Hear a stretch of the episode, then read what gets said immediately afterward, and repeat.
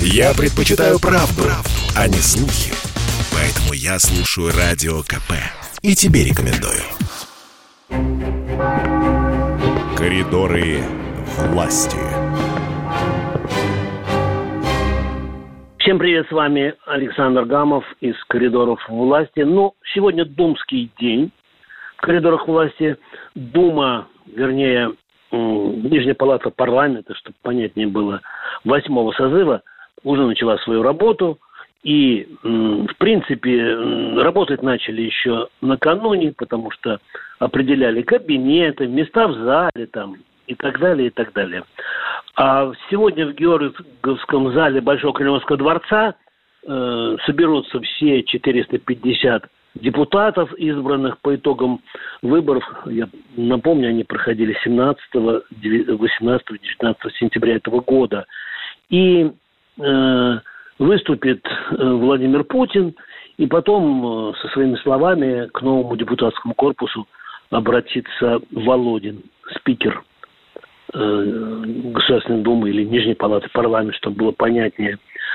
Ну, а мой синхрон сегодня, глава комитета Госдумы по законодательству и госстроительству Павел Крашенинников, э, который очень хорошо знаком э, слушателям именно вот нашей передачи, потому что мы всегда там, ну, раз, а то и два раза в неделю заглядывали в его законодательный портфель. А сегодня он нам расскажет о том, чем живет сейчас Государственная Дума – как э, себя чувствуют депутаты. Итак, Павел Крашенинников в коридорах власти на радио «Комсомольская правда» слушает.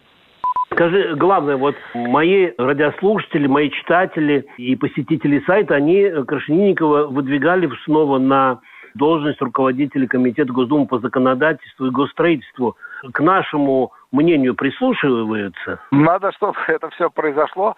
Пока все идет к тому, что да, прислушиваются. Ага. Вот, э, юридически, но нужно это закрепить, это же голосованием происходит. Ну, Пока видишь... идет все, все по плану, так что спасибо большое всем перечисленным. Вот, теперь, да. теперь что касается, ну вот, непосредственно уже рассмотрения законопроектов, в четверг будет второе заседание, и мы уже планируем выносить, соответственно, на заседание ряд проектов.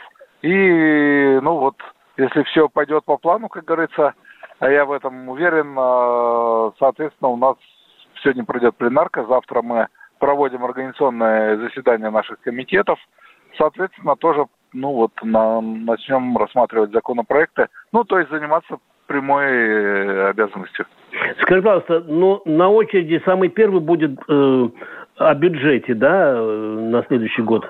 У нас осенью, да, всегда бюджетные краски и бюджетная страда, как угодно можно назвать. Ну, классно, образ. Принимать. Почему? Потому что, ну, во-первых, э, федеральных бюджетников, федеральных различных программ и так далее, и так далее достаточно много. Плюс от нас э, сильно зависят бюджеты субъектовые и муниципальные, поэтому эта работа, ну, надо ее точно э, качественно завершить в этом году.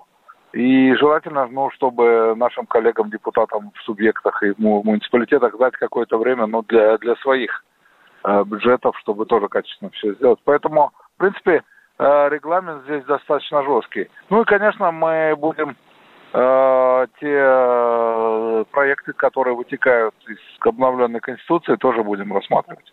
Это тоже важно дачная месте будет, ну и так далее. Ну, в общем, работа Очень классно. Будем, да. будем наблюдать за вами. Ну и к тому, э, что сказал Павел Владимирович, я бы просто хотел добавить, что э, в Госдуме неукоснительно соблюдают все противоэпидемические правила. Практически э, все депутаты привиты, у всех иммунитет, у всех антитела. Хотя Владимир Жириновский вот буквально сегодня утром выступил с таким заявлением, что порядка 11 народных избранников находятся сейчас в клиниках Москвы и других городов России. Сегодня еще одно очень значительное событие.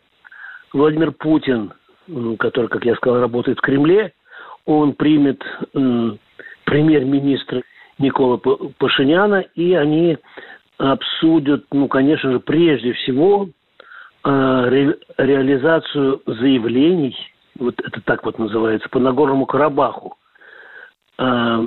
И вот если говорить конкретно, там э, два заявления э, лидеров России, Армении и Азербайджана э, по этому горящему региону, по Нагорному Карабаху от 9 ноября 2020 года и от 11 января 2021.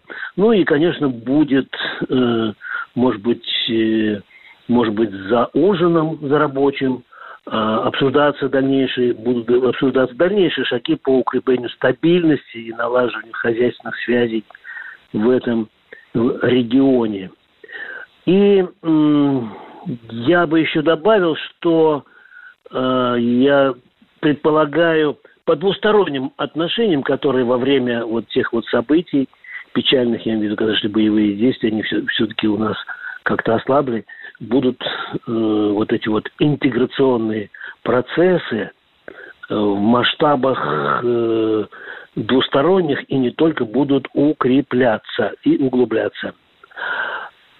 И если говорить о еще очень важном телефонном разговоре Владимира Путина, он пообщался с госпожой Меркель, с федеральным канцлером Германии и с господином Макроном и очень подробно, где-то примерно по 30, по 40 минут, как вот мне рассказали, эти телефонные разговоры продолжались, и очень подробно лидеры государства обсудили пробуксовку внутри украинского урегулирования. Это, видите, беспокоит не только нас, но и Меркель и Макрона вот беспокоило бы это еще Украину, хотя на Украине тот же Зеленский делает вид – что он тоже в этом заинтересован и даже заявляет, что это единственная, единственная возможность как-то там стабилизировать обстановку на линии соприкосновения.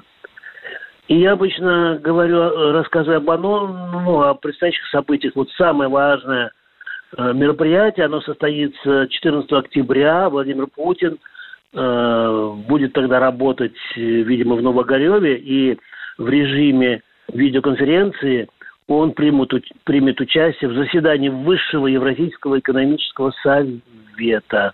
Это вот так вот называется это формирование. И лидеры этого э, форми... Э, Евразес, они рассмотрят актуальные вопросы деятельности этого экономического союза и в их числе совместное противодействию распространению коронавирусной инфекции и преодолению негативных последствий пандемии в социально-экономической сфере. Ну вот, э, примерно вкратце э, все, о чем бы я вам хотел бы сказать. С вами был Александр Гамов, радио «Комсомольская правда», «Коридоры власти», Москва. «Коридоры власти».